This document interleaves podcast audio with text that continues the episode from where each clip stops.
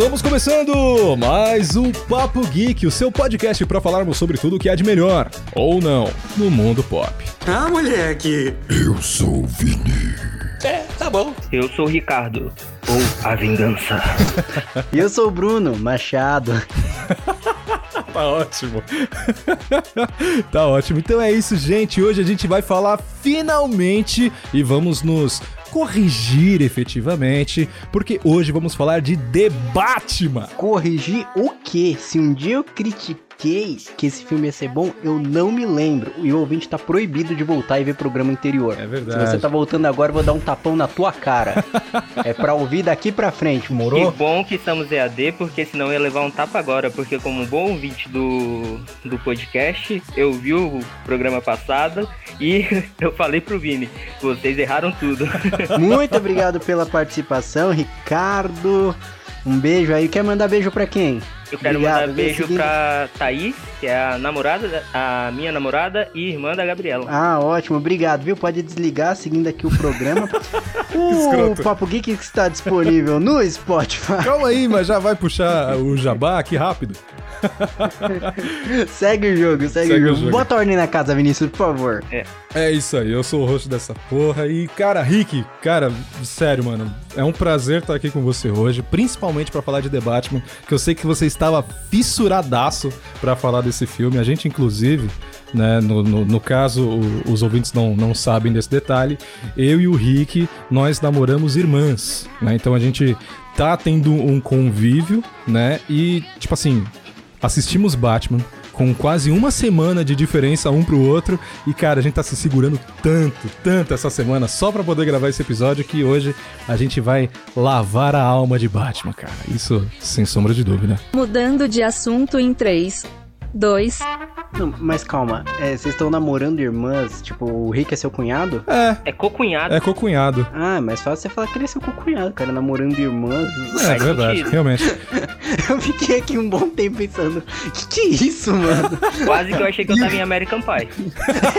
Eu- e o que que isso tem a ver Pois com é. o resto da fala do maluco? Mas beleza, Mas beleza, é isso. segue o jogo. Enfim, Rick, novamente, cara, é um prazer imenso estar aqui com você e vamos meter Batman nesse papo aqui hoje, cara. É isso.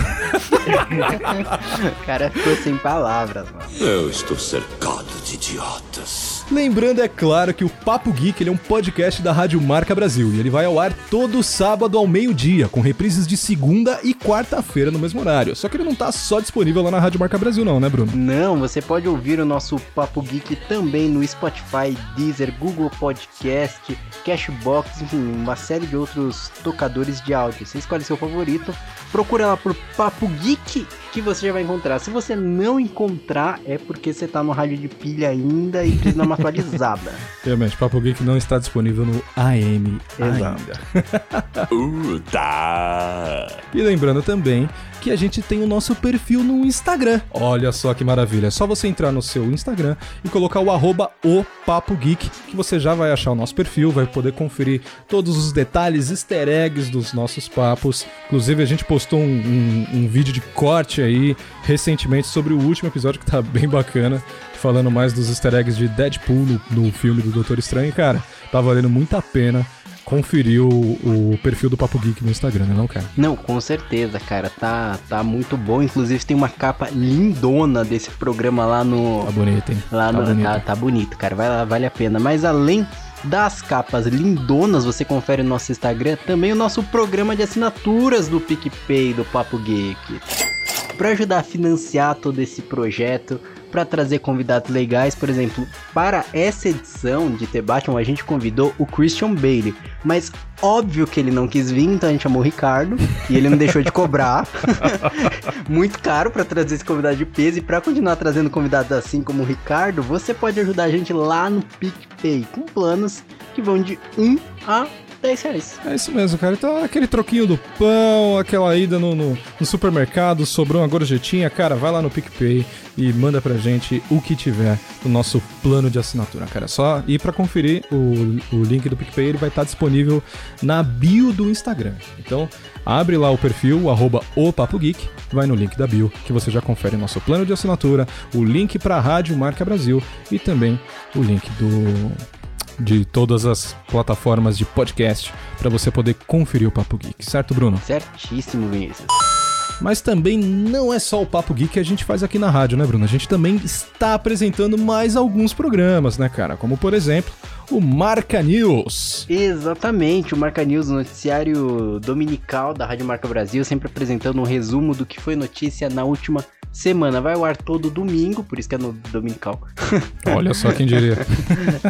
sempre meio-dia e com reprise às 9 horas da noite. Já o Vinícius apresenta o programa que é a irmã mais velha aqui do nosso Papo Geek, que é o Marca Geek. Isso mesmo, Marca Geek ele vai ao ar toda sexta-feira às 8 horas da noite, com reprise de domingo, segunda-feira, quarta-feira. Então, pra não ter erro, cara, entra lá em radiomarcabrasil.com, vai na aba de programação, que lá você consegue conferir todos os horários de todos os programas e reprises bonitinho e direitinho, certo, Bruno? Certíssimo, Vinícius. Vale muito a pena conferir que tem muita coisa boa na programação, mas agora vamos tocar o barco porque eu tô muito ansioso para falar da vingança, do morcegão. A vingança.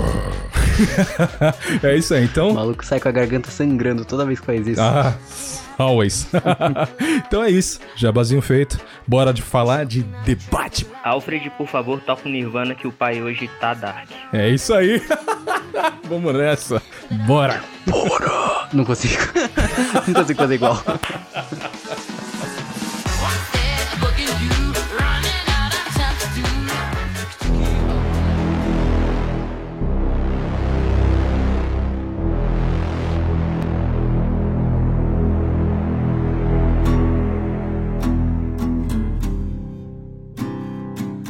Cara, e pra começar a falar de Batman, obviamente a gente precisa dar uma, uma geral, né? A gente tem que contextualizar, porque afinal de contas já tem mais de 80 anos de Batman, cara. Olha isso, são 83 anos desde que o personagem foi escrito e teve a sua primeira aparição nos quadrinhos. Óbvio, a gente vai manter o foco aqui só nas versões live action do cinema, de preferência, né? Mas, cara, é muita coisa. É Batman desde os anos 60. E, velho, vocês manjam alguma coisa desses, desses Batmans aí? Ou acompanharam alguns deles? Cara, eu me perdi, meu. Confesso que eu me eu acompanhei sim, ainda mais quando era criança, a fase de prata ali. Uhum. Mas hoje em dia eu me perdi. É uma coisa que não é mais linear assim. A DC meio que não tá fazendo uma linha do tempo como a Marvel, como que a gente tá acostumado assim. Não, Pode ser não. que se forme daqui pra frente. Eu- Eu acompanhei, mas não, não lembro mais. Tanto que eu gostei tanto de ter Batman que eu vou fazer uma maratona Maneiro. de ter Batman pra acompanhar dos antigos até aqui pra, pra relembrar, cara. E você, Ricardo? Cara, eu não assisti, eu só assisti o de 95, lá com o, o Batman o Retorno, Uhum. e os outros eu só tenho referências, assim, de ver uma imagem aqui, outra ali. Os E memes é também, né, cara? Tem bastante É, coisa. muitos memes. É interessante até observar que é, em cada filme, né, do, do Batman, algum personagem acabou se tornando icônico Uhum. do, da época dos desde que os filmes começaram a ser feitos pra cá. Sim. Mas pra mim, em The Batman, todos os personagens acabaram sendo icônicos. Ô, louco! Olha não, mas só, aí. olha só. O cara, cara veio afiado hoje, hein? Veio o afiado. cara veio afiado demais. Caralho, meteram essa, mano. Mas, cara, pra começar, a gente tem que pelo menos citar aqui um que eu tenho certeza que nenhum de nós viu aqui, além da saudosa versão Batman da Feira da Fruta, que é. Que é. esse, é- esse é- esse é muito bom, não vou mentir, não. Eu gosto. Eu sou um palhaço, eu sou o Coringa, o palhaço, o Joker, o palhaço. É o Batman do Adam West, que é da década de 60. E, cara, ele é de longe o mais galhofa de todas, né? Sem sombra de dúvida. Que é o Batman que tem o, o spray anti-tubarão, o Batman que surfa de shortinho, esse caramba. Tem, tem aquele Coringa, que, cara, me fugiu o nome do ator agora, mas é o Coringa que, que o ator, é, ele tinha bigode. E ele não aceitou tirar o bigode pra interpretar o Coringa. Então ele faz- fazia a maquiagem por cima do bigode. Deus Ficava bem. Henry Cavill aquilo, né? Nossa, quem dera fosse CGI, era realmente. Cara, tipo, close na cara dele, você viu o bigode pintado de branco. É esse o nível do rolê. Não, mas ah, fale bem, fale mal. É, é dessa era a versão clássica da trilha sonora do Batman, aquela. Que até hoje a gente usa pra qualquer meme é, Realmente. que a gente esteja fazendo investigação. Com certeza. Inclusive tá tocando nesse momento aqui no, no podcast. Não, é, é, é melhor. Eu, incluo, eu, eu sei tirar no violão essa música, cara. ah, assim, mas é, aí também, né? Aí também. Com os pés. Olha só. Olha a resposta, hein? Olha a resposta. Vai, vai, malandro. Vamos ver vídeo no Instagram do, do, do, do Bruno Vai tocando a no música do Batman no Geek. violão com o pé. Se você fizer essa contribuição de 10 reais, você vai ver eu fazendo o. tirando o T-Batman com o pé. É isso aí.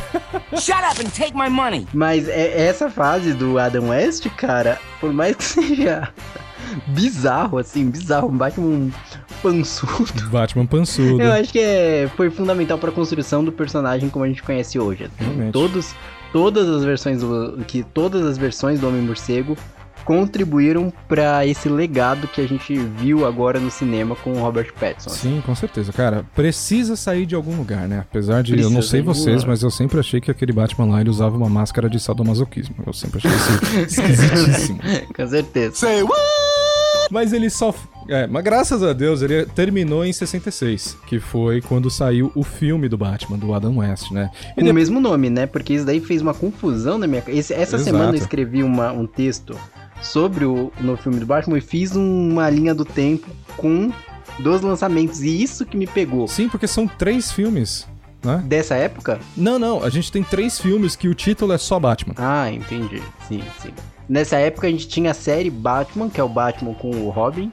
E aí teve. É, um na versão nacional, inclusive, é Batman ou Homem Morcego.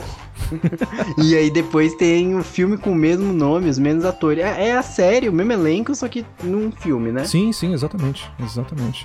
E ele é bem legal. Mas a partir daí, o Batman que, que deu essa inicialização no, no mundo televisivo, live action, foi o Adam West. Mas depois tivemos um, um, um break ali, parou de Batman, parou. Quer dizer, em live action, obviamente, né? É, e só foi ter algo relacionado ao Batman muito tempo depois, que foi especificamente em 1989, com o nosso querido Tim Burton dirigindo Batman, que é uma versão completamente diferente do que a gente viu naquele, naquela versão do Adam West, e contava com Michael Keaton, que era, cara, ele era um ator humorista, tá ligado? Ele era um ator de comédia. E o Tim Burton trouxe esse cara pra fazer o Batman numa versão completamente sombria e muito diferente do que tava todo mundo acostumado. E e eu não sei vocês, mas é um dos meus Batmans favoritos, inclusive não só pelo ator que eu acho sensacional, mas pela estética do filme. If I leave you with anything, I'm going to leave you with these two words. And those two words are I'm Batman.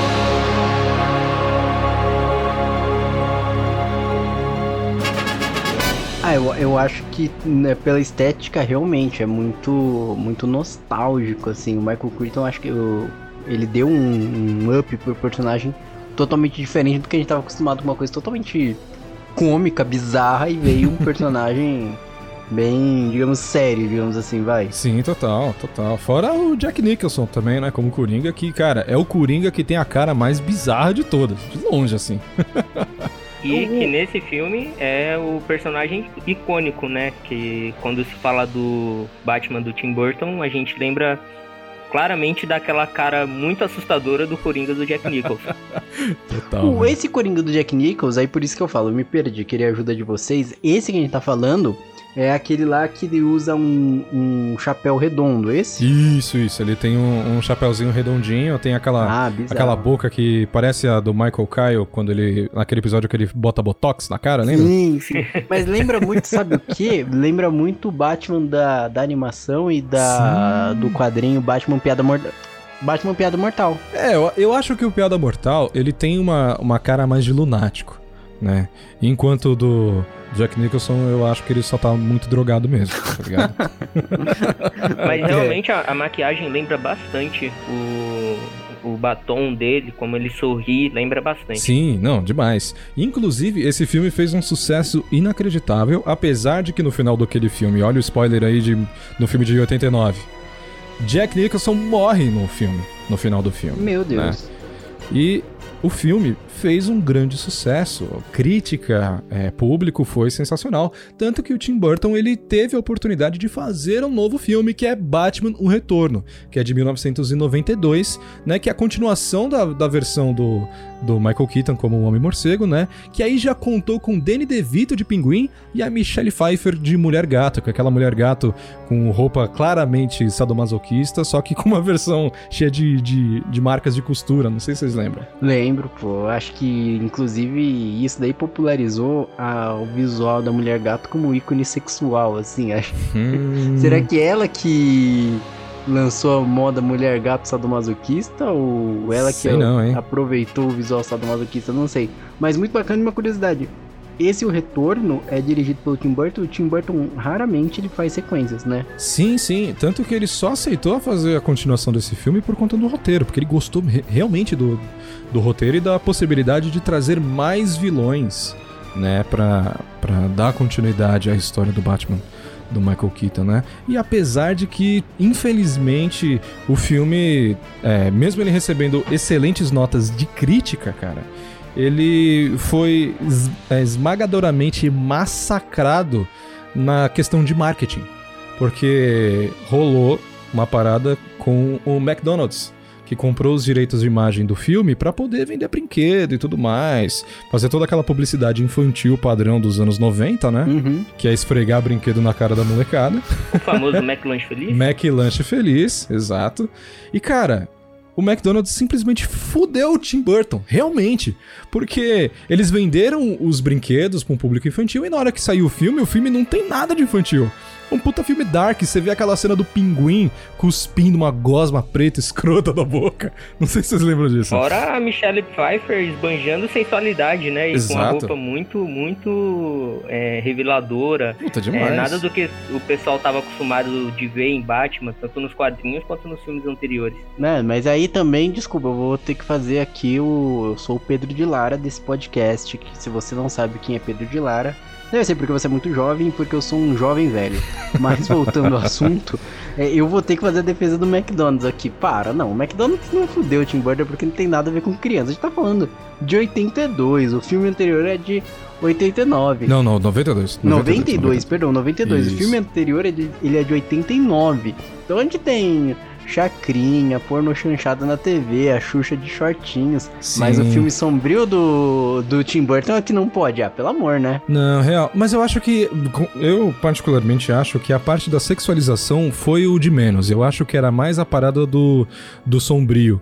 E principalmente é, por conta da, das cenas meio gore do filme, sabe? Isso faz com que espante um pouco a clientela, entre aspas, né? Mas, mas meio gore como? ó, Tipo o pinguim vo- vomitando a gosma preta? Tipo, tipo o pinguim vomitando, exatamente. E, cara, aquela caracterização do Danny DeVito.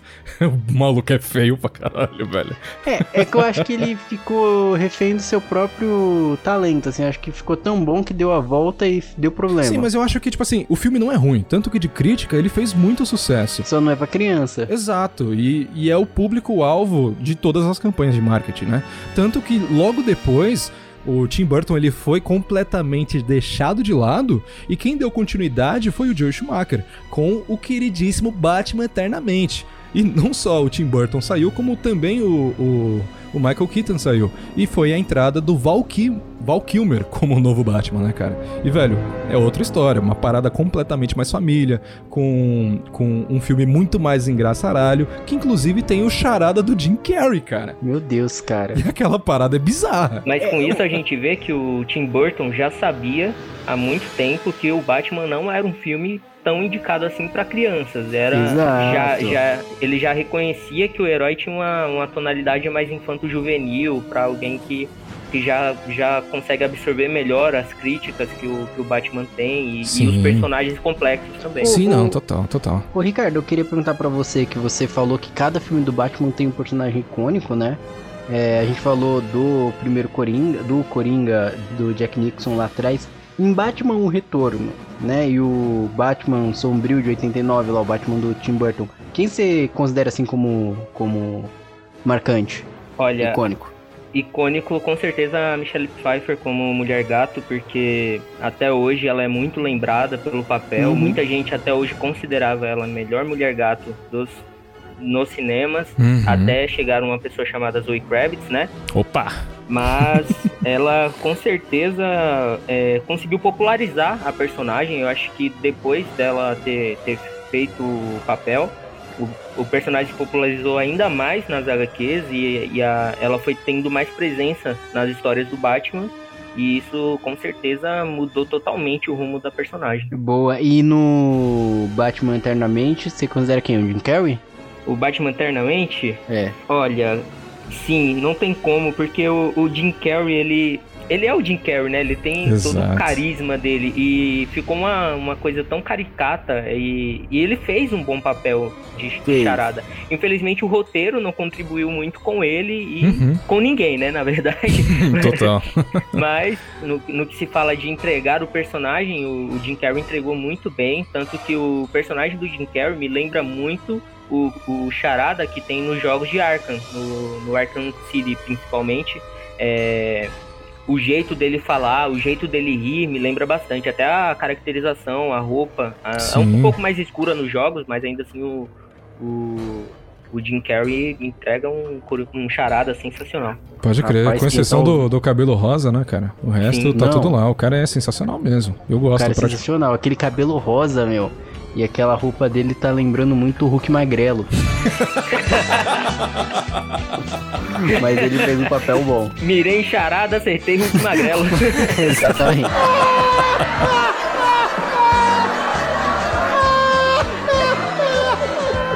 I can't. It's, it's too much.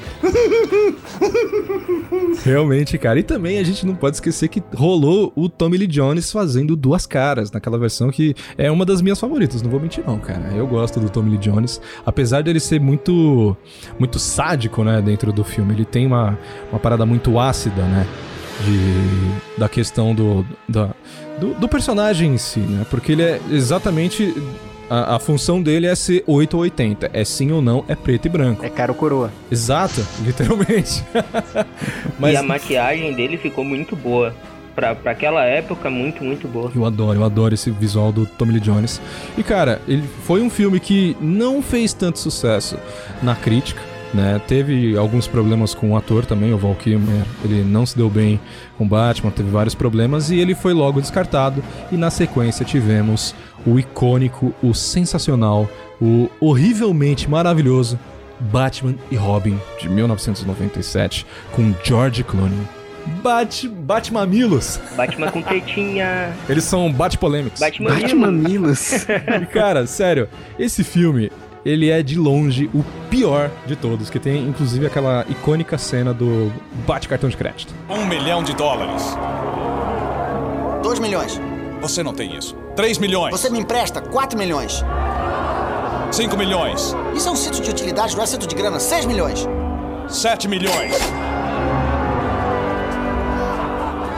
Não saia da caverna ela. Cara, esse filme é horrível, tanto que ele é imensamente massacrado e só conseguiu 12% na plataforma dos Rotten Tomatoes. Mas esse filme me dá uma nostalgia muito grande, porque acho que quando eu era criança era o filme que mais passava assim lá na, na TV aberta, e Sim, na SBT principalmente. o elenco, o elenco do filme também, né? Ele dá, uma- dá uma ajudada É. porque a gente tem não só o George Clooney fazendo Batman, né? Mas a gente tem o Arnold Schwarzenegger.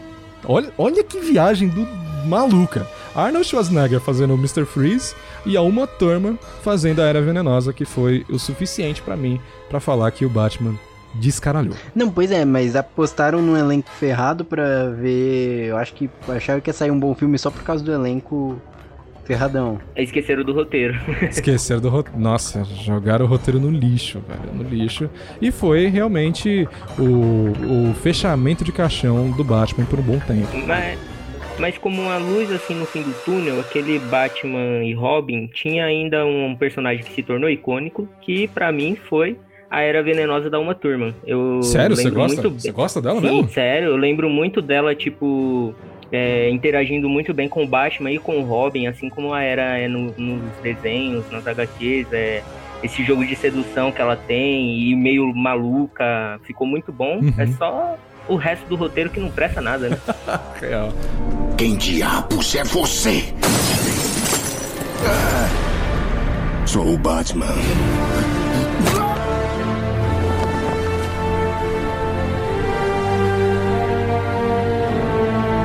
Belo casaco. Valeu.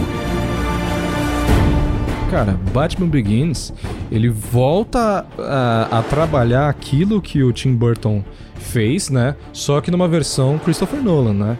Que ela é muito mais realista, né? De certa forma, mas ao mesmo tempo é, profunda.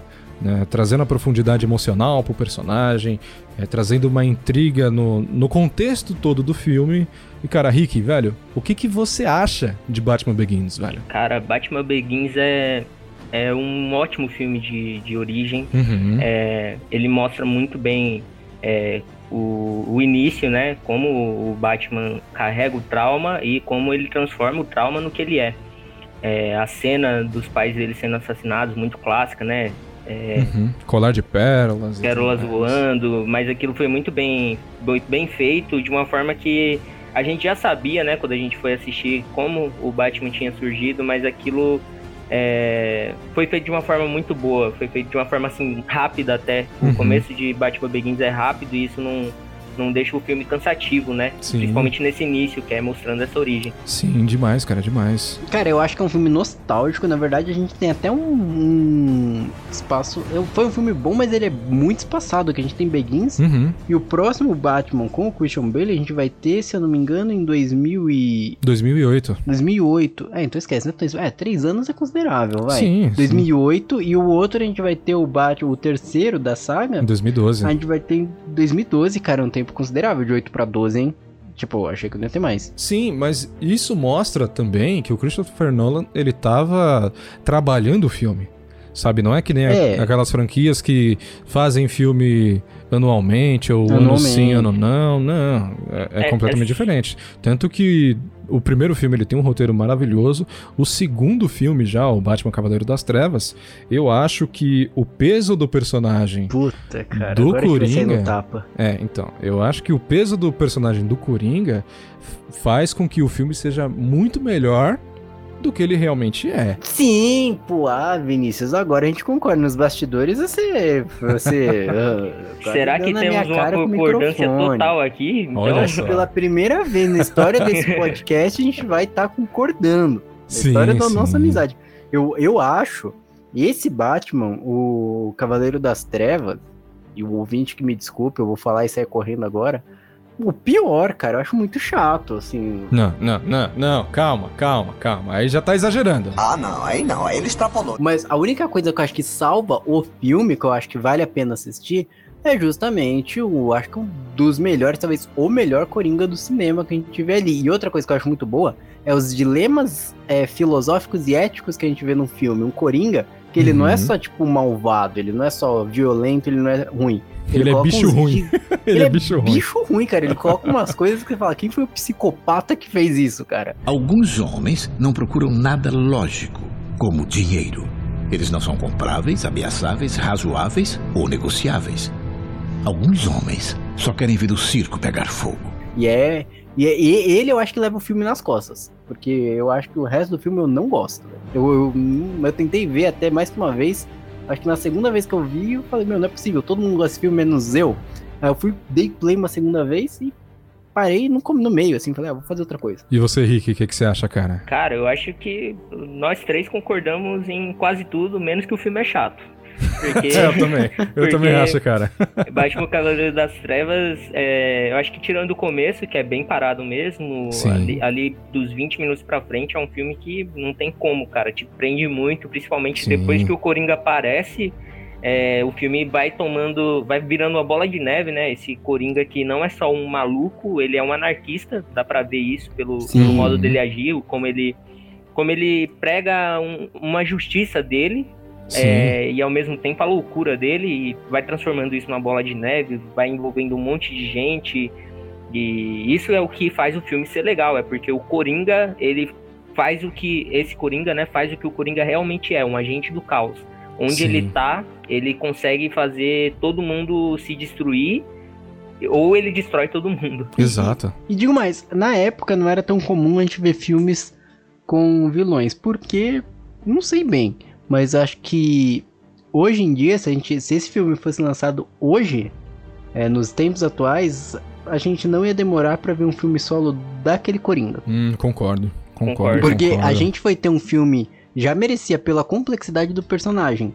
Isso, Sim. essa demanda só foi ser atendida agora com o Coringa do Joaquim Fênix, entendeu? Mas Sim. foi tão bom que merecia um, sei lá, que na época não era comum, mas uma série só do Coringa, talvez. Hum. Eu, eu faria um filme com É, eu acho que eu acho que um filme, eu acho que um filme seria mais interessante, apesar de que o, o Christopher Nolan não tem essa parada de fazer muitos filmes dentro de uma mesma temática, né, com exceção dessa trilogia do Batman. Sim. Mas cara, eu acho que que como todos nós concordamos aqui, o Coringa realmente leva aquele filme nas costas, né? Ele traz uma complexidade muito grande para aquele personagem. Ele- o diretor conseguiu é, fazer uma a- um- fazer uma adaptação do personagem que não só é, é, é fiel, mas ao mesmo tempo muito original.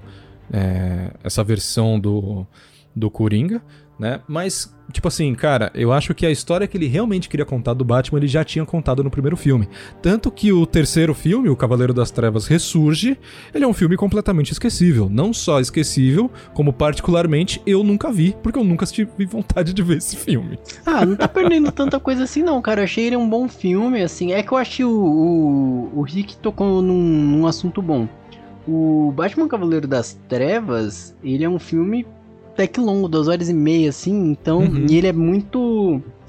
é, Você nota que ele é um filme longo porque ele tem muitas pontas, assim. A gente tem Coringa, a gente tem Duas Caras, a gente tem um... um- ah, tem muitas histórias paralelas, assim. Fecha muito bem, é, ele, ele encerra muito bem. Sim. Já o Batman, Cavale- o Cavale- Cavaleiro das Trevas Ressurge, é só, sabe, tipo, um, um bom filme, sabe? Não é um, tipo, nossa, Uhum. preciso de uma continuação, é tipo, bom. Nem ruim, nem excelente, é bom. O que você acha, Ricardo? Sendo sincero, eu acho que o muito do que as pessoas não curtiram o Batman Cavaleiro das, das Trevas Ressurge é culpa do antecessor. Uhum. Eu acho que, por exemplo, em Batman Begins, a gente não tem um vilão assim tão icônico. Eu não me lembro em Batman Begins um personagem icônico. Realmente, realmente, É, o, o- a versão do. O vilão do primeiro filme é o espantalho, né? Isso, o Espantalho e o Hazal Ghul, que são bons, mas não, não roubam a cena. Eu adoro Cillian Murphy, eu adoro tudo que ele faz, mas eu acho que o personagem dele como é, Espantalho não, não, não fez o que os outros vilões, até dos filmes antigos, vinham fazendo, de sempre alguém roubar a cena. Sim. E aí a gente tem isso de novo, depois de, sei lá, tantos anos, o Coringa do Heath Ledger, que além da, da grande contribuição do Christo- Christopher Nolan, é, o talento dele, né, que ele entregou tudo que a gente queria, e pro terceiro filme, infelizmente, a gente tava com... Tava desfalcado, o time tava É. desfalcado. A gente tava com, com toda essa essa energia do, do filme anterior, todo, todo esse hype pra um novo vilão insano, e aí chega o Bane do, Do Tom Hardy. do Tom Hardy que E não é nada daquilo. Não é nada. É, então, é, eu até acho eu achei legal por ser original. Uhum. Por exemplo, uma pessoa que nunca nunca nunca viu Batman, nunca nunca viu os, os- as HQs ou os desenhos, vai achar legal, porque o Bane do filme é um personagem legal. Mas pra quem sabe, infelizmente não agrada, não dá. Realmente. Cara, pra mim o Bane é o de Batman e Robin de 97. É aquele Bane lá que eu gosto. Aquele Bane lá é o correto, né? É aquele é o correto, O- fortão pra caralho. O- É aquele, é aquele era burro, né, cara? Então não. Mas é esse é Era o Bane de verdade. Infelizmente o Christopher Nolan quis, quis trazer outro anarquista. Ele, que, ele viu que funcionou, né? Com, Sim. com o Coringa e aí ele trouxe um cara ainda mais político. Sim. Você vê ali que, que o Bane ele tenta fazer Gotham é, se virar contra, contra ela mesma. É, mostrar os pecados da cidade e não faz nem sentido, porque ele nem é da cidade, ele nem conhece ninguém, ele nem, nem faz parte daquilo, mas ele quer botar banco em todo mundo. Sim, nossa, com... cara, preciso. Perfeita colocação, adorei isso. É, exato, exato. Por isso que eu acho que o, o Ricardo tem que vir mais vezes. Com certeza. Tirou as palavras da minha boca.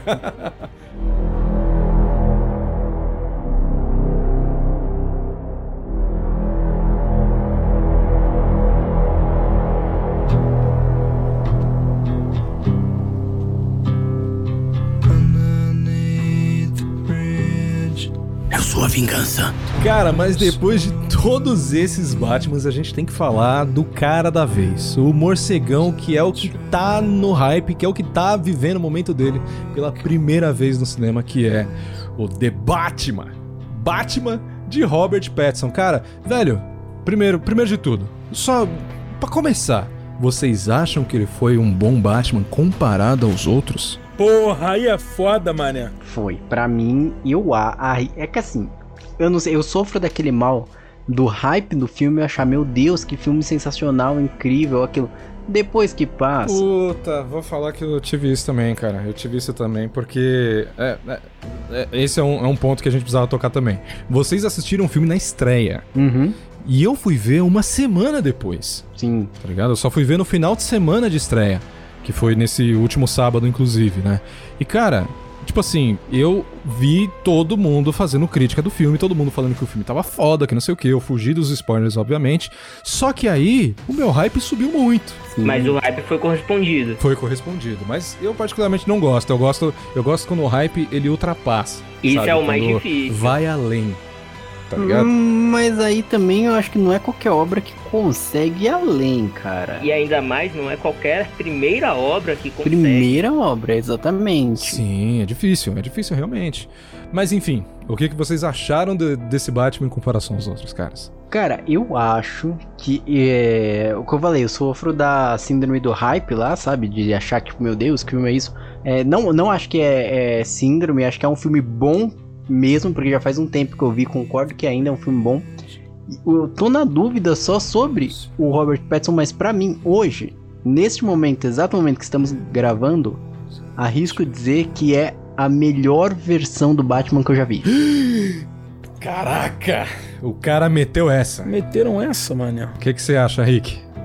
Vai, Eu Ricardo. tenho que concordar, cara. Não tem como. Aê, maluco. Não tem como, cara. O, o Pattinson, ele é muito bom, cara. Eu sou um fã de Crepúsculo e eu não tenho vergonha. Na verdade, eu tenho, mas eu assumo. E eu gostava do, do Robert Pattinson desde então. Acompanho o trabalho dele, acompanhei outros trabalhos dele e eu sabia que ele ia dar conta do personagem. E Uhum. no fim, ele me surpreendeu, na verdade, porque ele trouxe um Batman completamente traumatizado. É, Sim, demais. com toda uma carga emocional que, que a gente espera ver no Batman, que o Christian Bale não entregou, que o Ben Affleck não entregou, que até o Michael Keaton não chegou a entregar, mesmo sendo é, o Batman mais sombrio que teve até então. É, ele era pioneiro, né, cara? Ele Sim. tava fazendo sem referência cinematográfica. né? Exato. Mas aí, tipo, é, como eu posso dizer, o Batman do Robert Pattinson, ele ele consegue acessar mais camadas desse Batman que os outros não tinham, porque os outros eram bem estabelecidos, como Bruce Wayne, como Batman, e o o Robert Pattinson ele consegue entregar que ele é só o Batman, que ali só tem escuridão, e a gente sente isso o filme todo. Eu acho que um ponto que a gente tem que dar pro Matt Reeves, Grande que- diretor, hein? Grande diretor. Primeiro, primeiro é grande uma salva de diretor, palmas. cara. Salva de palmas, cara é palmas, palmas foda. para o Matt Reeves. Puta que É. pariu. É sensacional, né? É, né? Mere- Nesse momento, Matt Reeves merece bate palmas. Nossa, Bate palmas, bate palmas. Bate palmas. que horrível. Mas o, eu acho que ele acertou em cheio em fazer um Batman que tá há dois anos só como herói. No, dois, é um Batman mais jovem, é um moleque. Sim, demais. investigador.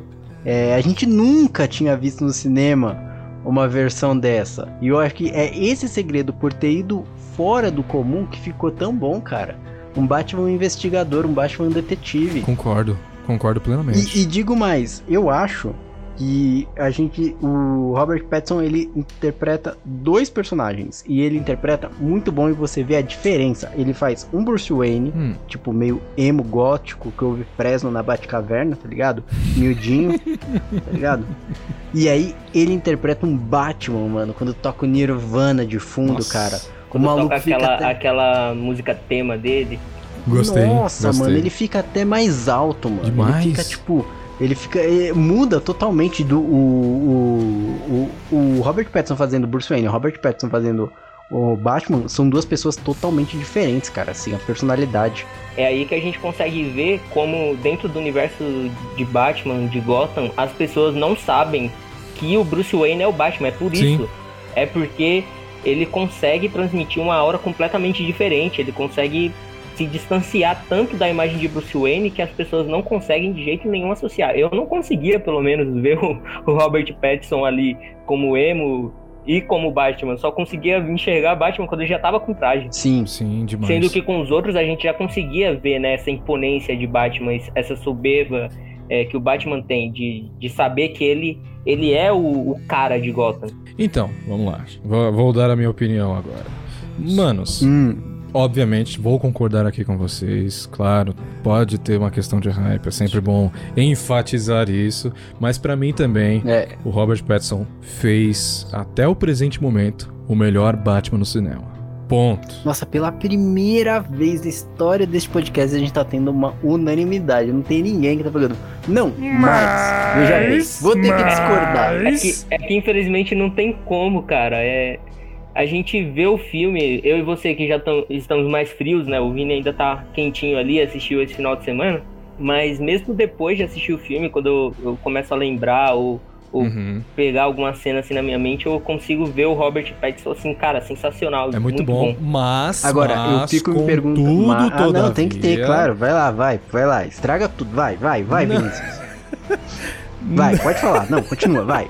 Não achei que ele fez o melhor Bruce Wayne. Nossa, definitivamente não.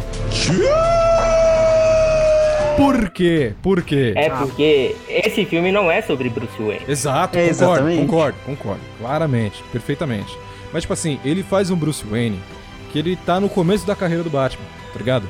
Então, Hum. ele ainda não soube adaptar vida de Bruce Wayne e vida de Batman. Ele é claramente um cara totalmente soturno. Tanto que tem a cena do Alfred Hum. é, insistindo a ele a voltar a mexer com os negócios da família. Ele fala que não Uhum. se importa e tudo mais. Então ele se apresenta como Bruce Wayne apenas, na, na sua maior parte, nos momentos em que tá só ele e o Alfred. Quando o Alfred é, é o, o único que tem conhecimento é, do, do Bruce Wayne ser o Batman, sabe? Então eu não senti essa diferença tanta, né? E quando ele tá interagindo com outras pessoas, né, de Gotham, é, todos falam que ele é um cara totalmente recluso, né? Tem até o Falcone falando, olha só, a pessoa mais inacessível do que eu, É, que sou o, o- o- grande pica da, daqui de Gotham. que é o O cara mais inacessível tá aqui também. Né? Então ele se mostra como um cara completamente soturno. Então ele não tem a vibe de Bruce Wayne é, estabilizada, né? Claro. Mas quem disse que o Bruce Wayne não é soturno? Não, então, calma. O Bruce Wayne ele é assim, no sozinho. Agora nos momentos em público, não. Ele é o playboy, milionário, filantropo e os caralho. Tá ligado? Ele é o. na- na- como Bruce Wayne, ele é um Tony Stark da vida. Mas aí que tá, mas aí que tá. Eu acho que o que torna o Robert Pattinson um Bruce Wayne tão bom é que meio que pensa assim, o cara Uhum. é órfão, o cara, querendo ou não, ele ainda é, tipo, vai, jovem, é um Bruce Wayne mais jovem, ele tem que com- Uhum. tá na va- faixa dos 25 anos, tem que comandar a- Sim, a- sim. a- o negócio da família, né? Aí ele assume o manto de super-herói. É, em teoria ele tem, em teoria ele tem 27 ali, né? Porque ele começou a fazer o treinamento de Batman com 10 e passou 15 anos viajando o mundo é, para aprender todas as artes marciais e tudo mais, estudar uma porrada de coisa. Volta pra Gotham, tá dois anos em atividade, verdade. Exato. Então se ele tá dois anos de atividade, compreendo. Então, tipo assim, nesse caso, eu entendo do porquê dele ser assim. Mas não significa que eu goste. Tá ligado? Mas, mas, cara, mas aí o seu. Mas eu acho que você não gosta da versão do Bruce Wayne, não do Robert Pattinson fazendo. Acho que você não gosta da versão que foi apresentada. Não, não, não, não. não é, exato, não tem nada a ver com o Robert Pattinson em si. Se fosse qualquer outro fazendo um Robert Pattinson assim, nessas, nessas circunstâncias. Para não prejudicar aqueles que não prestaram atenção ao lance, vamos mostrá-lo novamente com a magia do replay imediato. Se fosse qualquer outro fazendo um Robert Pattinson assim, né? Fazendo, um Robert, Pattinson assim. Errou! Nessas circunstâncias, você não ia gostar. E faz muito mais sentido o Batman tá assim do que ele tá pelo tudo que tá acontecendo há pouco tempo, cara. Sim, sim, não, é justo.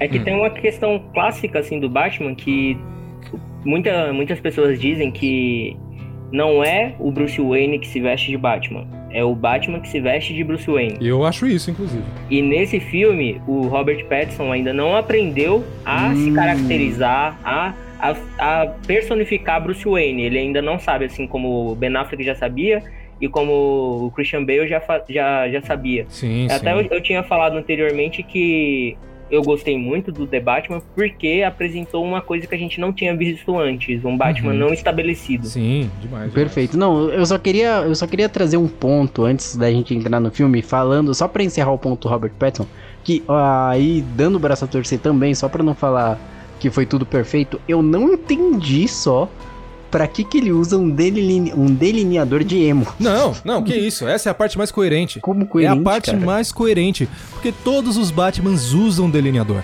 Porque a máscara não cobre a pálpebra. Então todos têm que passar aquela, aquele, aquele, aquela paradinha preta em volta dos olhos.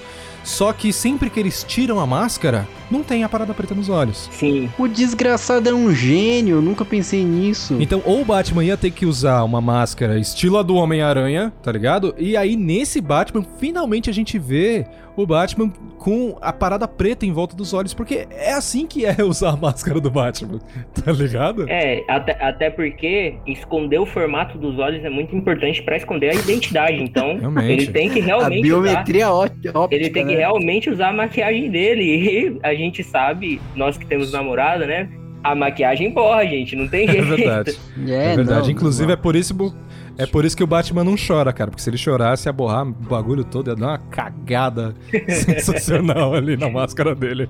Mas uma coisa estava muito estabelecida naquele filme, que o Batman já colocava terror em Gotham. E isso, no, no começo do filme, é de arrepiar, cara. E falando nesse começo do filme, vamos entrar logo no filme, lembrando, é claro, que pra você que não assistiu The Batman ainda, agora a gente vai entrar nos spoilers. Então você tá avisado. Assiste o filme, pausa o podcast e depois que você assistir, continua aqui.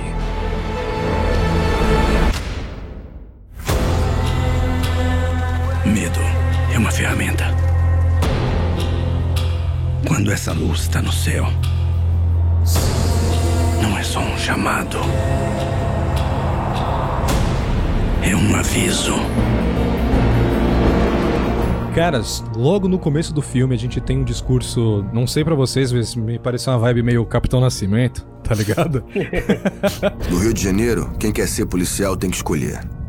Ou se corrompe, ou se omite, ou vai pra guerra. dele contando um pouco sobre como é Gotham e ele dando essa contextualização de que é, Gotham é um lugar que sempre houve muito crime, né? E que o bate-sinal quando está no céu à noite, ele não é só pra chamar o Batman, mas ele é um aviso aos vilões que mostra que o Batman está nas ruas.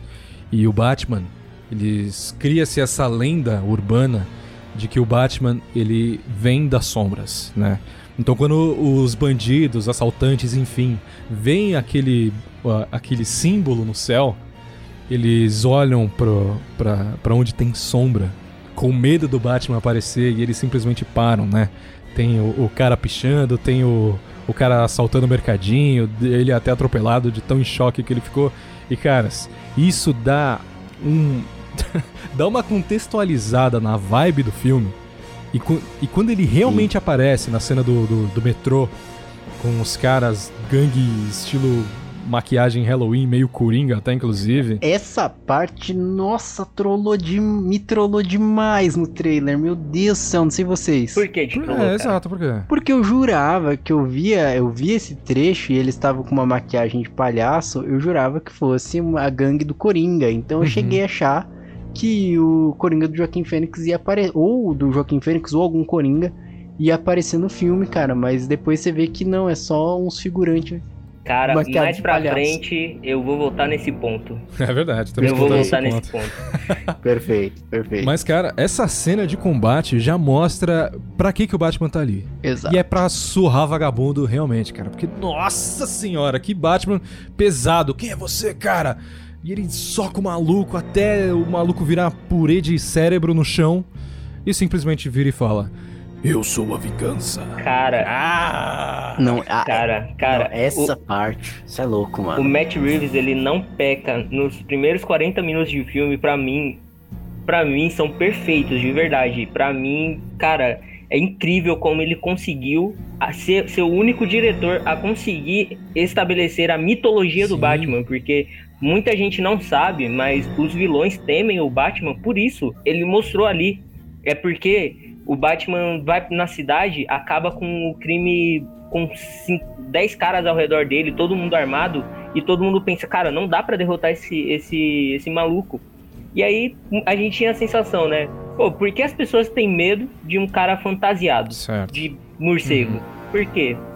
Esse filme mostra porque ele pode estar em qualquer lugar pra deter o, criminoso em questão. E aí Sim. Cara, a cena é de arrepiar. Os, os vilões, assim, os bandidos fugindo só de olhar pra sombra. Nossa, cara, muito sensacional. Muito bom, cara, muito bom. Cara, real e, e claro, mostra também logo na sequência, porque apesar de, querendo ou não, parece num primeiro momento um pouco, olha só, calma lá, um pouco incoerente, porque o Batman acabou de falar que os bandidos ao verem a parada eles ficam com medo, né? E cria-se essa mitologia do Batman na cidade no período da noite, né?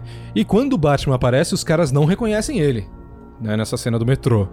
Mas aí, logo na sequência, ele explica que só aquilo ainda não é o suficiente, só o medo não é o bastante, né? E que ele realmente não pode estar em todos os lugares ao mesmo tempo, né? Mas essa lenda do Batman simplesmente é, aparecer das sombras ajuda bastante, né? Tanto que os caras não sabem quem ele é, aí tem essa cena, ele, ele fala que ele é a vingança, realmente, e só um dos vilões sabia quem ele era, né? Que é o cara que não faz nada, que ele fica simplesmente congelado no chão, né? E logo depois disso é introduzido o, o, o Batman realmente e também tem a aparição do nosso querido é, Charada aparecendo a primeira vez como um serial killer e velho eu não sei vocês de verdade não sei vocês mas pra mim foi uma das, das versões mais assustadoras que eu poderia imaginar pro Charada. Porque puta que pariu, a forma com que ele aparece eu já entrei em choque. De verdade, não sei vocês. Não, demais, cara. Pra quem tava acostumado com o charada Hulk Magrelo lá do Jim Carrey, meu, ele reconstruiu o personagem. É, o, o Matt Reeves ele fez uma versão que ninguém esperava, né? É, nos trailers eu, eu achava que ia ser um charada assim, mais enigmático, mas não, ele era um charada bem mais agressivo mesmo. Sim, É, cara, tinha uma vibe de filme slasher de terror, sabe? Quando Total. o charada aparecia pra, pra pegar uma vítima. Nossa, a tensão já, já subia, a trilha sonora também era muito pesada, então Uhum. foi uma versão bem assustadora de ver. Demais, cara, demais. Esse charada é uma parada realmente soturna, né? Mas isso, o filme todo em si, ele já traz muito disso, né? Essa, essa sensação soturna, como inclusive o filme, as, as principais cenas dele, quase todas se passam no período noturno, né? Ah, ah, isso é outro detalhe. Gotham City tá sempre chovendo, né, cara? Sempre. Sempre chovendo, realmente, parece São Paulo. Parece São Paulo. Então, o Edward teve que voltar pra, pra cidade que não faz sol pra não brilhar, né? Foi o jeito. Deus. Se odeia tanto o frio e a chuva, a troco do que se mudou para o lugar mais chuvoso do país? É complicado. Acho que eu sou capaz de entender. A partir do momento que o Charada aparece, inicia-se a trama realmente do filme, Que é do quem foi que, que, que assassinou o, o candidato à prefeitura de Gotham, né? E por que que o cara deixou uma mensagem especificamente para o Batman, né? E o Batman aparece no- na, na cena do crime junto com, com a perícia policial e a gente tem a introdução do Gordon também, né? E cara, eu curti pra caralho esse Gordon, velho. Muito eu achei bacana, muito foda, muito foda. É uma adaptação nova, mas ao mesmo tempo muito fiel ao que os quadrinhos é, apresentam pra gente. Aquele Gordon que tá junto do Batman. Ele é aquele policial incorruptível, né? Totalmente investigativo. É o cara que traz o Batman pro lado da polícia, né? Exato, O exatamente. Batman antes não tinha. Era um, um rival da polícia ali. Sim. Os dois estavam lutando do mesmo lado, mas quando se trombavam, se atrapalhavam um ao outro. Sim, Então, cara, e quando ele. Na cena em que ele aparece, no, no- nessa cena do crime, eu, eu, eu senti, querendo ou não, um tom cômico, né? Que é, é. A gente vê a reação dos policiais ao olhar o Batman ali, né? Os caras olham pra ele e falam: Sim. E caralho, esse maluco aí, vestido de. Caralho, que medo.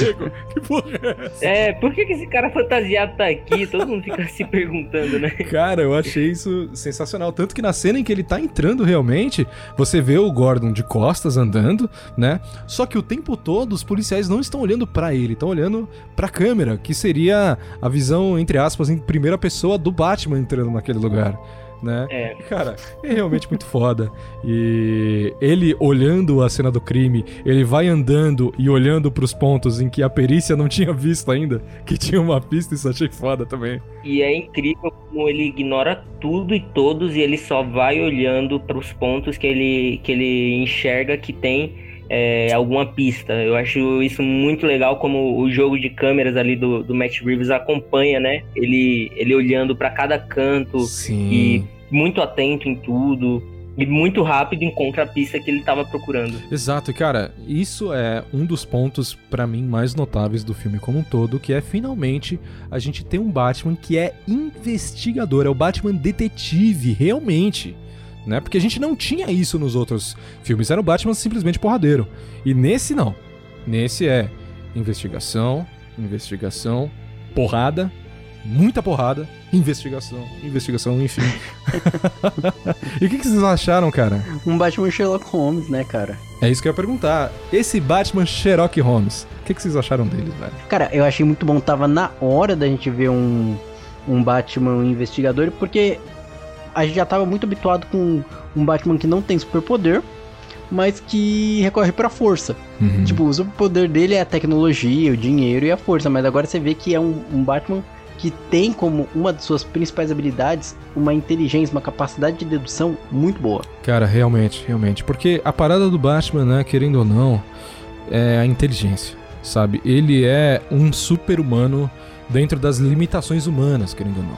Porque ele é um, um cara extremamente atlético, ele sabe mais de 200 e sei lá quantas é, artes marciais diferentes, né? E isso tudo, um treinamento para ele não ter que é, usar armas de fogo, né? Que é faz parte da origem do personagem, né? E toda essa preparação, mas além disso, além de, de experiência em combate, em força, tudo mais, o principal poder do Batman é a sua inteligência, né? É a sua capacidade de dedução, é a sua capacidade investigativa realmente, né? E essa é a grande diferença que que torna o Batman quem ele é, né? É o porquê do Batman estar é, no panteão dos maiores heróis de todos, mesmo sendo um dos pouquíssimos personagens que não tem superpoderes, né?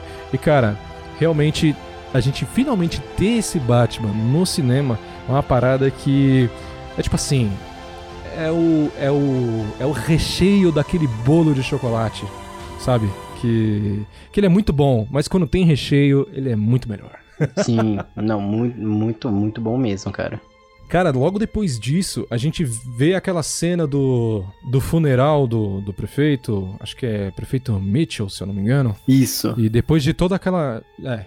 E depois de toda aquela investigação do Batman junto com, com a perícia e tudo mais, é, o Bruce Wayne comparece a esse, esse velório e acontece mais um novo atentado, né, do Charada e a gente vê ele é, agindo é, mais efetivamente na presença do Batman, que é aquela cena em que ele tá é, falando com ele pelo telefone. Né, enquanto o cara tem uma bomba amarrada ao próprio pescoço e, velho. Que, Nossa, que cena, que cara, que cena. Que e que é esse que tá, um charada. O mais legal desse charada é que ele não é um. Se diferencia de um vilão de cinema. Ele lembra muito um terrorista que a gente vê nos noticiários. Sim, demais, demais. Fora, eu não sei. eu- eu- eu- vocês repararam?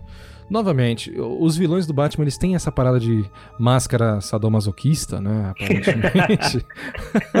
É uma tendência. É uma tendência, tendência gótica, né? Mas é, esse charada ele é realmente assustador e quando ele tá interagindo com o Batman ali e com aquele cara que ele tá fazendo o atentado, você vê é, que é, você entende um pouco das motivações dele ali naquele momento, né? A forma com que ele trata aquilo e o quão sádico ele é fazendo aquilo, porque você entende que ele realmente tem prazer naquilo que ele tá fazendo, né? Sim, cara, o, o Paul Dano ele consegue trazer uma carga assim pesada ali para cenas de assassinato, que ele tá falando é, sobre a cidade, sobre, sobre os corruptos, que ele ele tem uns cacuetes, né, que ele fica muito ofegante, parece que ele tá cansado, é, mas na verdade aquilo tudo é nervosismo e euforia aqui. Sim. Quando você vê um filme assim de, de assassino serial killer, é, todo assassino tem ali um cacuete, tem um, um- um- uma coisa que ele fica repetindo na hora Sim. dos assassinatos e o Matt Reeves traz isso muito bem pro, pro Charada e o Paul Dano, né, sensacional, consegue transmitir isso muito bem. Cara, total, você disse tudo, foi preciso, realmente. Porque, claro, eu acho que essa parada da, de, de ser ofegante não só é uma coisa do personagem em si, da entrega do ator, mas também por conta da caracterização dele, por ele estar usando uma máscara que cobre o rosto todo dele, né? É, não tem Cobrindo jeito. a boca. Inclusive um detalhe na questão da dublagem, eu não sei se vocês viram no original em inglês ou na versão dublada, eu assisti dublado, mas o Felipe Maia, que é quem dubla esse charada, cara, ele gravou todas as cenas do charada usando a máscara, ele também gravou de máscara. Meu Deus! E, cara, é realmente incrível, porque você tem mais imersão, né? E fora que ele é um dublador, cara, sensacional. Ele é o, o dublador do Sam de Supernatural. Sobrenatural, nossa, Sim. é- ele é realmente muito bom. É, nos trailers já dava pra ver que a voz dele tava muito legal pro, pro personagem, combinava bastante. É, não sei pra, pra você se ficou legal a dublagem. Eu adorei, eu adorei, Adorou? cara. A dublagem. Até o Wendel Bezerra entregou, entregou legal. Cara, aí é um ponto polêmico pra caramba, mas eu vou dizer, cara, o Wendel Bezerra entregou pra caralho, o cara foi foda. Pera, o Wendell Bezerra ele foi ele dubla quem? Eu não reconheci na hora. Ele dubla o Goku. Oi, eu sou o Goku. Eu tinha certeza que ia falar isso. Tá, não, isso eu sei, mas em The Batman. Em The Batman, o Batman. Ele dublou o Batman. Caraca, mano, eu não reconheci ele, velho. É porque no- nos outros filmes do Robert Pattinson, ele dubla. O, ele é o dublador oficial do Robert Pattinson. Inclusive dublando em Crepúsculo, né? dublando cara? em Crepúsculo. No- nos últimos filmes muda o dublador, que inclusive era o dublador que eu achava que estaria em The Batman, por ter uma voz assim mais. é, mais parecida com a do, dubla- do dublador do Christian Bale. Uhum. É bem parecida, assim, a tonalidade, o. Eu acho que só o grande problema seria a voz gutural que ele tinha que fazer, né? Sim, mas aí a gente também entende que o, o Robert Pattinson ele não fez aquela voz gutural como a gente Não. tava esperando que seria é, parecido com a do Christian Bale, né? Que fazia É, aquela não- voz do Batman gritada e não sei É. o que. E não era nada disso. Eu, eu que assisti legendado, cara, a voz do Robert Pattinson, ele simplesmente fala é, com um peso de uma pessoa com raiva e com traumas. Sim. E principalmente como uma pessoa antissocial, sabe? Ele não, não Uhum. demonstra um tom de voz assim. É, é muito. Como posso dizer? Muito simpático pra nada, Sim. pra ninguém. Nem pra botar é. medo. Até nos- na hora de enfrentar os vilões, ele não tenta botar medo pela voz, ele só fala com uma Uhum. voz super neutra e bota medo com os caras na porrada. o medo vem no soco, O medo amigo, vem no soco. O medo vem no soco. E realmente, cara, mas, cara, olha só que vacilo. A gente falou aqui do Charada, falou do Batman, mas a gente está pulando uma personagem que é extremamente importante, que foi empolgante de ver ela em todas as suas cenas, que foi a Zoe Kravitz. Se a gente não lutar, ninguém mais vai lutar. Você tem muitos gatos. Eu adoro vira-lata. Não concordo. O quê? Não, Ah, cara, eu achei, tipo, ela, a atuação dela boa, Tá. mas... Olha o vacilo. Olha o vacilo. Você vai apanhar, cara. A Cuidado. personagem Mulher Gato, assim, eu não sei se ela acrescentou muito nesse filme, assim, eu acho que se ela tivesse fora do filme, ah, não faria tanta falta, não. Pô, mano, esse caralho, cara, você é maluco, cara. Você é maluco, moleque. Cara, ela definitivamente acrescentou muito porque, como é um Batman início de carreira, ele ainda não sabe onde são os pontos de crime de Gotham, ele não sabe onde ficam os chefões de verdade. E nisso ela é muito importante pra ele, ele mas- conseguir se infiltrar, achar essa galera e fazer o que ele tá ali pra fazer. Exatamente, não só por isso, porque ele, ele, ele faz, a, inclusive, a cena de infiltração mais idiota de todas possíveis, que é simplesmente bater na porra da porta da boate, que ele sabe que a máfia toda tá lá dentro, e pede pra falar com o chefe. Que merda é essa? Essa cena da porta é muito legal, ao longo do filme ela é muito bem trabalhada. Uma hora é ele, outra hora é o... Ah, não, não, não, não, não, Cara, não, não, não, não, isso pera não aí, faz o Vini. menor sentido. Vini, sabe por que ele fez isso? Hum. Porque ele é o Batman, cara. Não, Você acha que ele tem medo de. Você acha que ele tem. Você acha que ele é igual o- o- os outros Batmans é, que já estão assim, bem estabelecidos, todos estrategistas? Não, cara. Cara. ele só quer enfiar a porrada em bandido, que seja quem for o bandido. Cara, não, isso não, velho, não, não. Essa é Cara, a não única, legal. é uma das poucas vou- paradas que eu vou não engoli falar. no filme, porque, velho, o Batman, ele fez um treinamento pra ser a porra de um ninja. O cara é um ninja. Não, mas aí você tá, você tá apegado à, à história É. entregue pelo o Christian Bale e o Christopher Nolan. Exatamente. aqui nesse Batman, olha, esse Batman é adaptado ali do Batman ano 1. Não sei se Certo. você já assistiu o filme animado, mas tem um filme e, cara, a primeira aparição do Batman com o uniforme, ele simplesmente entra no cassino com todos os chefões de Gotham e sai batendo em todo mundo. Sim. Desse- e é bem pior do que o Robert Pattinson faz, porque ele ainda bate na porta. O Batman chega entrando com o carro e tudo, entendeu? Ele chega invadindo nesse filme animado. Então, é, é isso Pelo que- menos ele foi educado, né? é, o Robert Pattinson chegou lá, bateu, o cara, o cara não falou nada, ele deu dois socos na cara dele mesmo e foi. Mas essa questão da mulher gato que vocês falaram, ah, ela ajuda ele a se infiltrar na máfia, não sei o quê. Concordo, mas até então podia ser qualquer outra outra bailarina da boate ali que Não, poderia cara. ajudar ele, não. cara. Não, porque Não, não, ia porque- ser, não ia trazer esse senso de é, extrema espionagem pro personagem. É só a mulher gato que tem isso, Como cara. não, cara? Correto, porque, porque assim, outra garçonete teria medo, teria medo de fazer qualquer coisa, de se aliar ao Batman, mas a mulher gato, por ser é, a Celina Kyle, ela não tem medo, porque ela só age por ela mesma. E Exato. ali ela tava agindo por interesse próprio, porque a amiga dela tinha sido sequestrada e ela queria vingança, e ela sabia quem podia ajudar ela com isso. Então ela aceitou, topou, né? Levar ele até lá, porque ele, ela sabia que o cara é o brabo, né? Não tem como. Exatamente. Cara, Inclusive, não, não só isso é verdade, como nessa mesma cena, incluso, quando ela descobre alguma informação que era relevante a ela, que era sobre a amiga dela, ela abandona todo o plano que o Batman tinha feito, de continuar Correto. investigando o cara que ele queria que ela investigasse.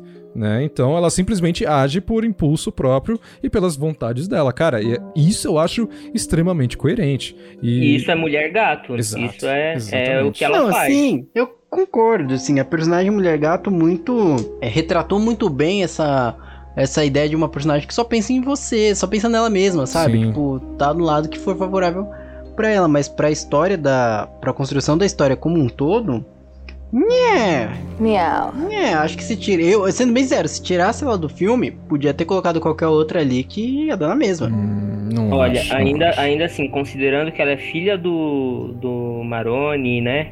Isso, Falcone. É Falcone? Falcone. É, Ah, Falcone, acho- Falcone. Pode crer. O Maroni era o cara que tinha sido preso. Ah, verdade, perdão.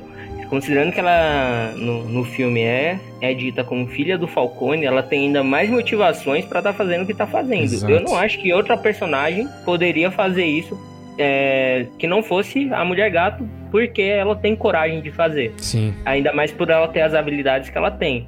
Eu acho que outra stripper não, não faria. E ela também serve pra trazer o Batman assim pro lado humano, entendeu? Sim. Ela que começa a apresentar ele ali é, casos da, do cotidiano. Realmente. Que a amiga dela foi sequestrada e ela estava desesperada. E o Batman nunca tinha tratado com pessoas que estavam sofrendo nas mãos do, do- dos chefões e dos bandidos. Ele só ia pra cima dos bandidos, sem ver as pessoas que ele estava ajudando. E aí, nesse, nesse, nessa cena ali que, que a, a Celina desabafa com ele, ele começa a perceber que ele precisa ajudar também as pessoas. E aí ele também vai lá pra tentar ajudar a amiga da, da mulher gato. E aí é para isso pra mim que ela serve também, pra dar uma humanizada nesse Batman. Sim. Concordamos em discordar, vai, mas a- a- acho uma boa mulher gato. Acho que ela entra pra lista de personagens, é, de atrizes que fizeram a mulher gato e que entregaram uma personagem em fora de sério, assim. Mas pra construção da história como um todo, não vejo tanta relevância. Mas o Rick tocou num ponto muito interessante, que até é uma continuação da linha do tempo que o Vini tava fazendo. Ela é filha do Falcone, né? Uhum. E aí é mais um motivo pela, pra, pelo qual ela ajuda ali o Batman, porque ela sabe, a mãe dela sofreu na mão do Falcone e ela querendo ou não quer vingança. E é nesse ponto do filme que eu, pelo menos, notei uma mudança de comportamento do Batman, que no começo ele se apresentava como a vingança.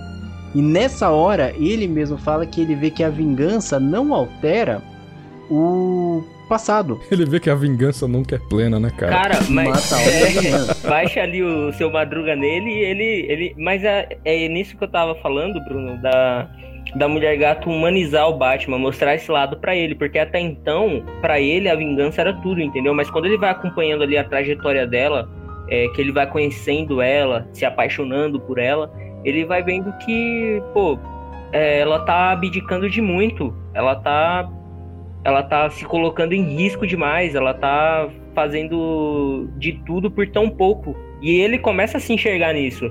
E é, isso aí é um papo lá pro final do filme que é, é de onde ele tira aí a, a- as lições dele. É, e a Mulher Gato serve justamente para ser parte dessa lição para ele. Exato, e aí caminhando pro, pro, pro desfecho da história, né? A gente vê uma, uma Gotham City que ela começa a ser inundada por um plano ali do Charada que se entrega, ele é preso. Isso é legal citar, né? O Charada ele é capturado porque ele se entrega, eu acho muito legal, ele se entrega pra assistir da cadeia a loucura que ele construiu na que ele construiu na cidade. E é nesse ponto, meu amigo, que aí eu vou deixar até pra gente debater no próximo bloco, que ele troca ali uma tem uma conversa com o com Batman? alguém que tá preso na cela.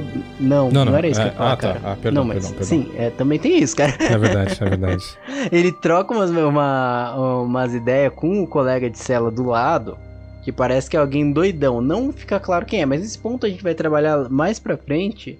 é, guardar também como o, Vini, o Rick falou que vai falar com sobre o, a gangue fantasiada com a maquiagem de palhaço do começo do filme, né? Sim. Mas aí a gente vê um Batman que nessa hora mesmo é o que o Vini falou, bate o seu madruga e ele vê, querendo ou não, ele fracassa, né? Tipo, ele não consegue impedir que uma tragédia aconteça na cidade. E aí entra, aí eu concordo com você, Rick, entra um Batman muito mais humano que a gente vê ele em ação humanitária, sabe? Tipo, ele passa a ser do integrar os médicos sem fronteiras, tá? Parece ele lá resgatando gente pra mandar pro helicóptero. Mas isso coisas. já é no final do filme, basicamente. É. né? Eu acho que te- a, gente, a gente pulou uma parte muito importante, que é a, a conclusão do plano do Charada. Sim. Eu acho, eu acho que a gente pulou uma parte muito legal também. Não, muitas partes que é o período da investigação do Batman, incluso, que é quando ele vai atrás da, entre aspas, ratalada, que é o que ele deduz como sendo o pinguim, e a gente tem a introdução, finalmente, do Batmóvel.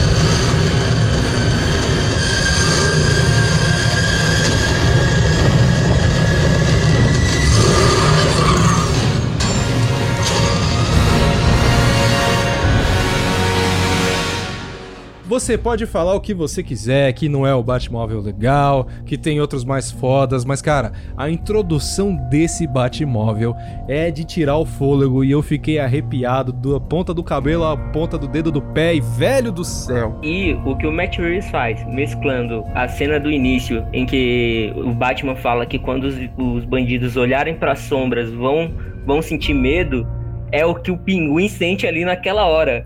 Quando ele vê ali no escuro um barulho sinistro, porque aquele motor. O motor daquele carro tava, não tava um motor, era um capeta ali dentro. Era um Pode demônio. crer. Porque tava muito assustador o ronco daquele motor e o pinguim nem se fala o medo que ele sentiu. Cara, ele simplesmente entra no carro, liga aquela bosta, liga o motor do Batmóvel, faz aquele ronco estrondoso e simplesmente dá. cê- cê- não sei se vocês repararam, ele dá tipo umas duas ameaçadinhas de ir pra frente, fala assim: corre, vagabundo, corre. Sim, cara. vamos, vamos brincar de correr? Então corre. E cara, realmente, realmente, Rick, perfeita colocação, cara. Ele não só sente medo, eu diria que ele sente o verdadeiro cagaço. O verdadeiro cagaço. Aquilo é um cagaço inacreditável. Até porque ele já tinha visto o Batman em ação lá dentro do, do clube, né? ele Sim, tinha sim. visto o Batman porrando todo mundo. Até tem aquela cena lá muito legal. Ele, hey, hey, é muito bom. É muito bom. Cara, o... esse pinguim, ele tá muito bom, mano. Ele, ele é muito, muito bom. O Colin Farrell, cara... Quem esperava quando anunciou Colin Farrell como pinguim que ele ia entregar isso? Ele ia entregar um pinguim tão Eu bom. não tava esperando nada, eu realmente não tava reconhecendo o ator.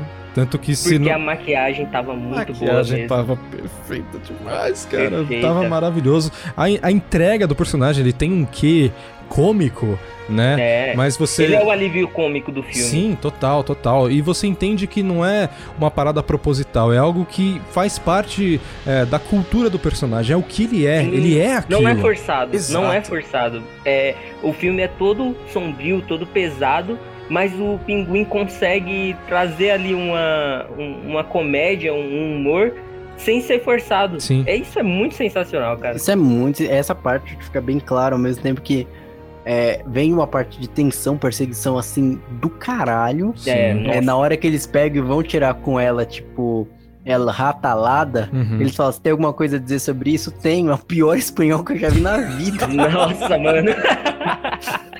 É muito bom, cara. Cara, é muito, muito, bom. bem lembrado. Essa, essa piada foi muito boa. E não foi forçado, cara. Não Isso é foi. incrível. É muito difícil num filme assim pesado, num filme que você quer mostrar o, a escuridão dos personagens, colocar assim uma ponta de humor do nada sem, sem ficar perdido. assim. Sem forçação, total. E o pinguim, até na cena lá da perseguição, quando o Batman finalmente capota ele, né? Que a gente tem uma cena assim, badass. Nossa! Aí a gente vê demais. ali o Batman badass, o Batman.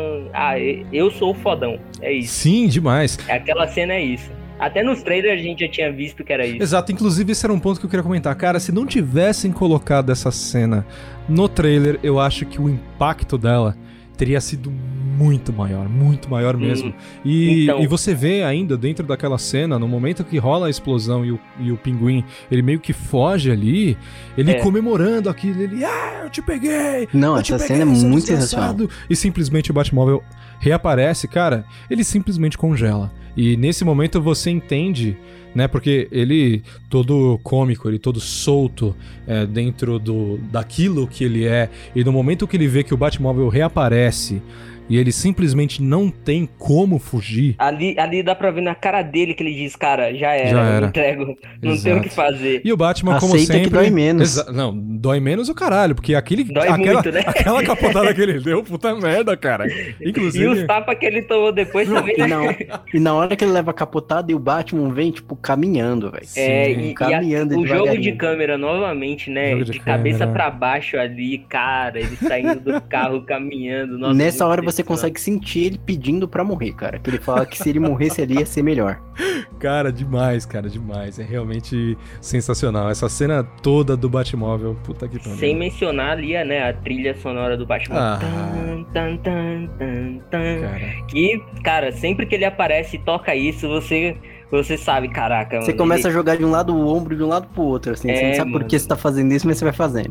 É, o, o que esse filme entrega, assim, de, de mostrar o Batman, assim, Fodão. Que ele é, o, ele é o fodão, é muito insano. Eu acho que nem os filmes do Christopher Nolan conseguiam fazer isso. Realmente. De, de mostrar o Batman como, como ele conseguia consegue assustar os vilões, como ele consegue colocar medo nos vilões. Realmente, ele é o Batman de longe mais assustador no sentido não de aparência física, mas eu acho que a presença dele dentro daquele ambiente é de longe o Batman mais assustador em todos os sentidos.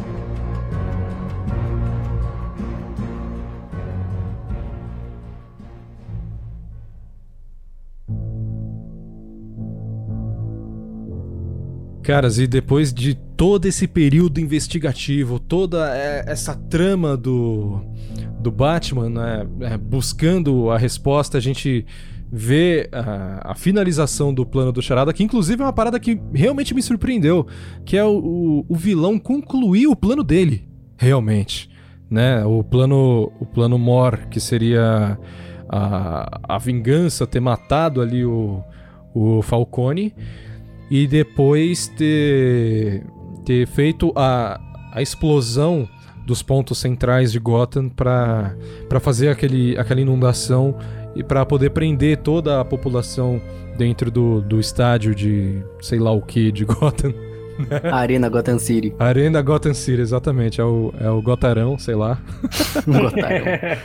e cara, o que, que, que vocês acharam dessa, dessa conclusão, né? E, e mais, né? Tem o, a entrega dele, ele se entregando pra polícia pra ele estar tá num local seguro daquele momento. E a gente vê realmente a fisionomia do, do Charada e, cara, eu fiquei bem surpreso deles terem chamado o, o Bill Gates o Bill pra interpretar Gates. o cara. Cara, essa parte eu acho bem legal porque mostra um Batman que fracassa, cara. Fracassa, o plano dá errado. O plano do Charada dá certo, ele fracassa. Tipo, ele não consegue impedir uma tragédia. Isso eu acho bem legal de mostrar. Um Batman que, apesar de tudo, ele é limitado Sim. Nesse começo Sim, de carreira. O, o Charada, inclusive, tem aquela, aquela fala, né? Que inclusive aparece no trailer também, que ele falando que. Ele diz que eu achei que você era muito mais inteligente, mas aparentemente não é. Exato, Então, cara. Eu achei bem pesado. E mostra também não só uma inexperiência do Batman, né? Mas o quão estrategista é o Charada. Eu acho que esse é o ponto-chave. Mostrar que o vilão é realmente foda, né? E. Cara, a- os vilões do Batman, o- principalmente o Charada e o Coringa, tem muito disso porque são os únicos que geralmente conseguem derrotar o Batman no cansaço, né? Porque eles, eles sempre estão ali com uma armadilha pronta pro Batman que o Batman não consegue prever. E, e esse Charada traz isso, nossa, muito Traz bem. isso demais, cara. É. Total, total. É, Ele é inesperado pra todo mundo, pro Batman, pra quem tá assistindo. A gente realmente não, não sabe os motivos dele, não sabe o que ele vai fazer em sequência. Sim, demais. E tem todo aquele diálogo é, dele falando do, do, do Bruce Wayne. Sim. E a gente tem até a impressão de que ele sabe que o Batman é o Bruce Wayne. Né? E o, E eu achei nessa Até hora o que ele fosse- Batman. Até o Batman e ele fica com aquela cara de, de assustado, de. E eu achei que nessa hora ele fosse revelar pra... Exato, que ele ia revelar aquela, aquela trama toda que o, que o Batman mantém em, em segredo, né? E no final das contas era só uma alegoria da, da, da frase, o- uma comparação da vida dele com a do Bruce Wayne. É só um recalque de órfão. órfão recalcado. Que, que, que eu, eu, eu fui órfão na. Eu fui lascado, fiquei aqui nos abrigos, depois o abrigo fechou. Chiquititas. E você ficou na mansão N de boa. Exato, cara, eu achei isso tão E eu foda. fiquei com as Chiquititas. Eu fiquei com as Chiquititas. o Bruno ali mandou a boa. Caras, é, é sensacional. E tem essa conclusão do plano e mostra que, que ele era muito. Ele tava muito ligado na parada de Deep Web, né? Eles comunicando com uma galera bizarra também. Super sadomasoquista também. Acho que a galera realmente Cara, gosta. isso, isso é legal porque colocou assim uma questão muito atual, né? Sim. Que, como a gente sabe aí, é, a internet hoje em dia é um meio Discurso de de comunicação ódio, né? muito rápido e o discurso de ódio rola solto. Tem muitos fóruns disso, infelizmente existem. é, e ocorrem massacres, ocorrem plan- planos. e Isso, cara, foi tra ser trazido em um filme, um filme dessa escala, eu achei uma, uma coisa bem arriscada e eu acho que o Matt Reeves acertou Demais. muito. E Pra eu acho gente- que acertou... Desculpa te cortar, Rick, mas Tudo acho bem. que... Termina esse raciocínio, por favor.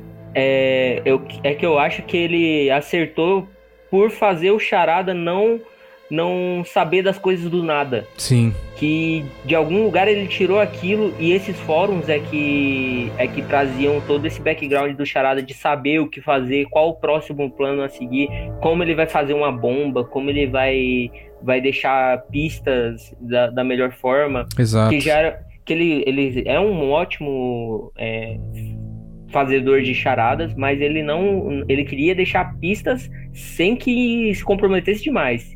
E nos fóruns ele foi vendo tudo isso, foi vendo as pistas, vendo os macetes de bomba, de armadilhas, de tudo, muito bom. E por isso que eu acho que é um filme de super-herói que ao mesmo tempo é um filme que traz uma crítica social muito boa, cara. Tipo, é um filme que mesmo que se você não acompanha ou não curte filme de super-herói, vale a pena conferir, cara, porque mostra que é um problema real, né? Um filme de super-herói que tem um, querendo ou não, um vilão que usa de coisas, não, não superpoderes, mas artefatos, que é um problema que a gente tem hoje em dia, entendeu? O cara é um terrorista social. E então é muito bom. Eu acho que é uma crítica que ele fala. Aí nesse momento ele dialoga com todo mundo. Não é só com quem é fã de Batman, quem é Sim. fã de super-herói. Ele fala com todo mundo. Exato, demais. E, e eu acho que é muito interessante também, dentro desse discurso dele, é ele falar que ele se espelha muito no Batman. Né? Na busca de vingança dele, é principalmente é, referenciada na, no que o Batman faz dentro da própria sociedade. Sim. Né? E ele deixa isso muito claro pro Batman, e falando que é, ele fazia parte do plano e tudo mais, e o Batman fala: Não, você é só um louco psicopata e que você vai ficar preso aqui, você vai ser esquecido, nunca vai ser lembrado de nada. E ele começa a chorar, desesperado, falando: Não, isso não era para ser assim e tudo mais. E para mim, isso mostrou muito de como o personagem não só se enxerga, como enxerga o Batman e enxerga é, aquele plano que ele tinha. E, e, acho que não é nem questão de como o Charada enxerga o Batman, é como o Batman se mostra. Sim. Esse Batman, como ele se mostra para Gotham. É, que, que a gente não tem a sensação que ele é um herói. Sim. Em nenhum momento do filme ali, tirando o final que a gente já já vai falar, mas não dá a sensação que ele é um herói, dá a sensação realmente que ele tá ali para bater em bandido, Exato. que é a, a motivação da vida dele. E não, o- ele é miliciano, é o Capitão É. Nascimento. É, e realmente era a, a, a visão que ele mesmo tinha até aquele momento, né? Exato, e, e é aí que o Charada dá a lição final do Batman, que ele vinha aprendendo ali durante o filme, né? Sim. Tendo toda a relação ali com a Celina, com a Mulher Gato, e no final ali, com aquele, aquela conversa, aquele diálogo com o Charada, que ele tem a lição final dele, que, querendo ou não, é, é aquilo que ele tá mostrando pra cidade. Exato, exato, cara. É, é simplesmente maravilhoso. Esse filme, como um todo, é maravilhoso. Apesar de que naquele finalzinho ali tem uma cena que é muito mais. Tipo, vamos aplaudir o Batman, né? Que é os bombeiros tirando a galera dos escombros. E, tipo, tem três caras levantando um ferro. Os caras não conseguem, de repente o Batman vem sozinho, os caras saem. Ele com o braço só levanta o bagulho, dá a mão pra, pra, pra Cara, senadora. não dá pra desconfiar da força do Não, cara, não dá. É, realmente, realmente. Ele tinha tomado ali um, um super soro que eu fiquei bem assustado naquela, Sim. naquela cena um pouco Cara, posterior também, né? Cara, e, e pra, pra mais tarde aí, quando a gente for falar de teorias, esse soro aí vai dar o que falar também, Hum, porque também acho, foi- também acho. foi algo bem inesperado. Eu gostei muito de ver, eu gostei muito de ver a reação do Batman depois que ele toma o Uhum. soro e a cara de medo da mulher gato ali naquela De cena. todos, né? O maluco, De o maluco todos, que né? apanhou também, ele tava em choque. Ele Cara, apanhou que ele, nem deixou gritou. a cara do maluco. É, ele deixou a cara do maluco toda torta. ele deixou a cara do maluco destroçada. Foi muito sinistro essa O cara é cena. O sensacional. Batman tava grande, tá na hora de ficar grandão. Realmente, É. realmente. Mas, cara, sério. Meteu bem 10. Pode crer.